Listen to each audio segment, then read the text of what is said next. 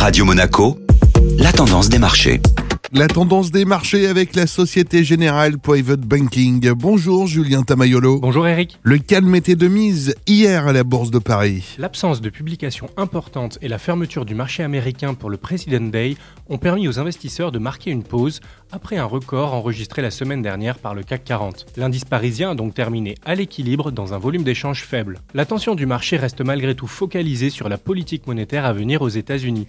La hausse plus soutenue que prévue des prix à la production et à la consommation annoncée la semaine dernière a poussé les investisseurs à revoir leurs anticipations de baisse de taux. Le consensus stable désormais sur un assouplissement de 90 points de base au total cette année, contre plus de 150 points début février. Et à quoi doit-on s'attendre cette semaine? Toujours au chapitre des banques centrales, nous aurons la publication des comptes rendus des dernières réunions de la Fed et de la BCE mercredi et jeudi. Du côté des entreprises, les poids lourds de la distribution américaine Home Depot et Walmart publieront leurs résultats aujourd'hui, ce qui donnera un meilleur aperçu de la résilience des consommateurs américains. Enfin, les résultats du champion de l'intelligence artificielle Nvidia, à venir mercredi, seront également très attendus en raison du poids des valeurs technologiques dans l'indice S&P 500. Bonne journée à tous.